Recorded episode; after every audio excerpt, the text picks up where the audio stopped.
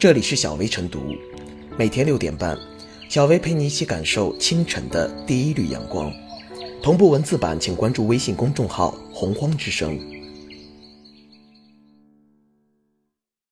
本期导言：日前，最高人民法院发布关于在司法解释中全面贯彻社会主义核心价值观的工作规划（二零一八至二零二三），要求在司法解释中大力弘扬正义。友善互助的社会主义核心价值和道德要求，适时出台防卫过当的认定标准、处罚原则和见义勇为相关纠纷的法律适用标准，鼓励正当防卫，保护见义勇为者的合法权益，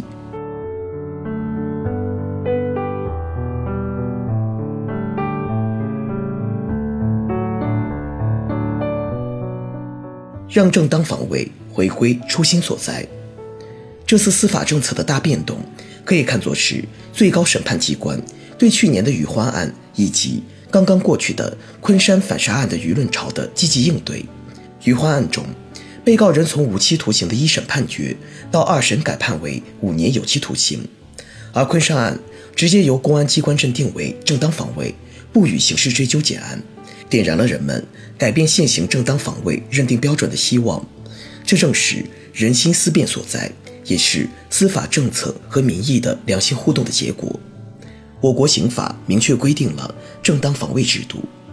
一九九七年版刑法甚至还规定，公民面对杀人、强奸、抢劫等行凶情形时，拥有无限防卫权。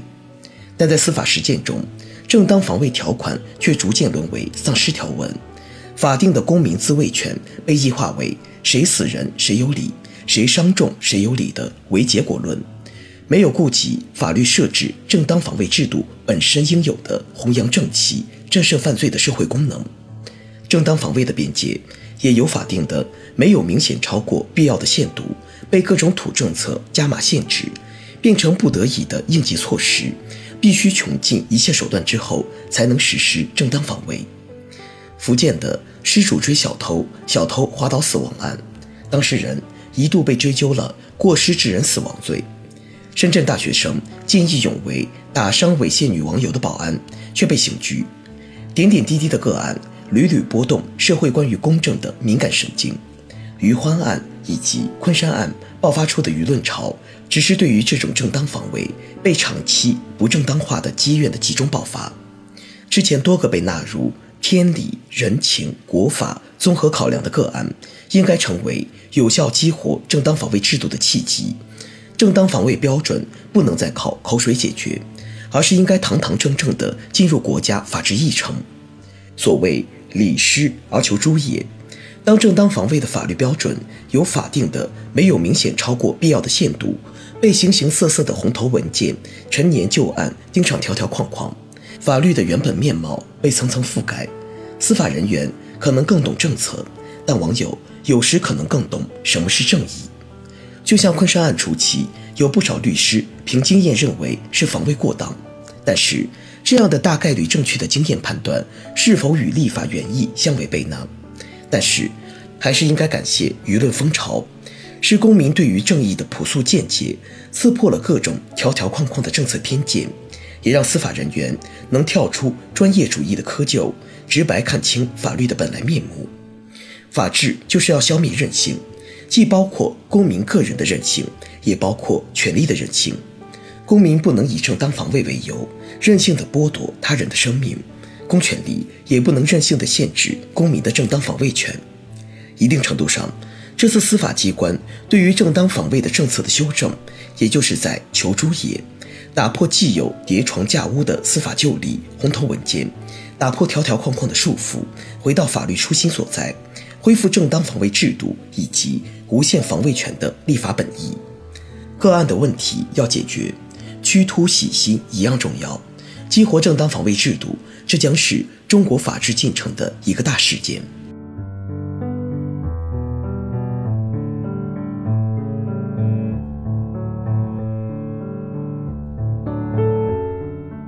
释法防卫过当，让公众感受到司法正义。尽管根据最高法工作规划，其还将修订完善有关名誉权、荣誉权司法解释，进一步完善产权司法保护制度等。但围绕防卫过当制定司法解释，无疑是最受公众关注的内容。从之前发生的余欢案，到近期发生的昆山反杀案，这些与正当防卫关联的案件，无不牵动着公众的视线。不知不觉中，每个人都将自己带入情境。如果身处这样的绝境险境，该如何保护人身财产安全？又能否得到法律庇护？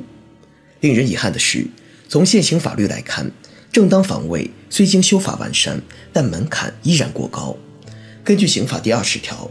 为了使国家公共利益、本人或者他人的人身、财产和其他权利免受正在进行的不法侵害，而采取的制止不法侵害的行为，对不法侵害人造成损害的，属于正当防卫，不负刑事责任。对正在进行行凶、杀人、抢劫、强奸、绑架以及其他严重危及人身安全的暴力犯罪，采取防卫行为，造成不法侵害人伤亡的，不属于防卫过当，不负刑事责任。从上述法条可以归纳出起因条件、时间条件、主观条件、对象条件、性质条件，而且在司法实践中，却鲜有案例能够满足全部条件。在余欢案中。余欢拿起水果刀刺向非法拘禁、肆意凌辱他和母亲的逼债人，造成对方死伤。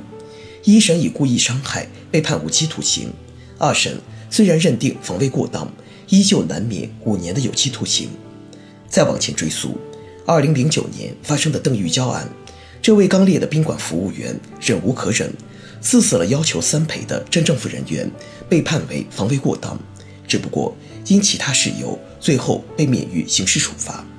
根据有关统计，在全国各级法院公示的正当防卫案件中，调取了二百二十六份判决书，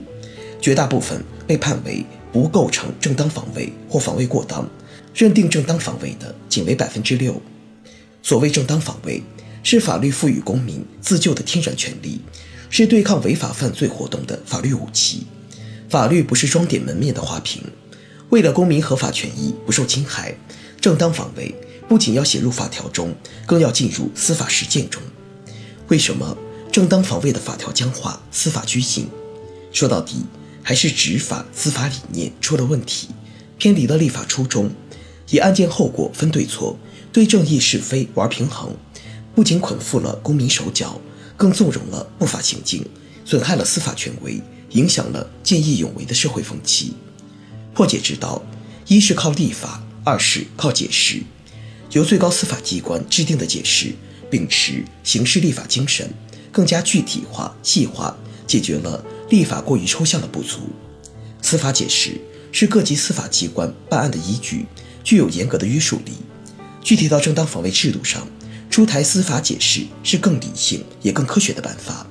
最高法就防卫过当制定认定标准、处罚原则。明确见义勇为相关纠纷的法律适用标准，在鼓励正当防卫、保护见义勇为者的合法权益的指导思想下，正当防卫司法实践过于拘谨，公民动辄得咎的现状将有望得到真正的扭转。法律正义在哪里？在每一部法律法规中，也在每一个司法个案中。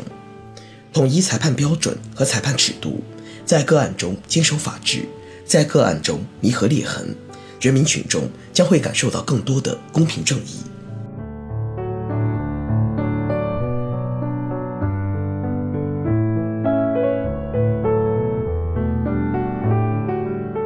最后是小微复言：正当防卫与防卫过当，从字面看只是一字之差，给当事人带来的法律后果却有着天壤之别。司法实践中，对正当防卫认定过严，而对防卫过当适用过宽。已成为一个常见的问题。这样做的结果是，没有从法律层面有效激活正当防卫制度，使得公众在面对不法侵害时增添了更多顾虑，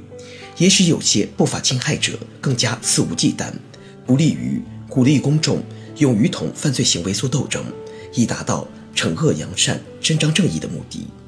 要鼓励正当防卫，应当在正当防卫的认定标准上适当放宽准入门槛。在标准设定上，应更多站在正当防卫人的角度考虑，不能对正当防卫人过于苛求。从标准认定上，要有利于防卫人。也唯有如此，才能最大限度防止正当防卫人流血又流泪。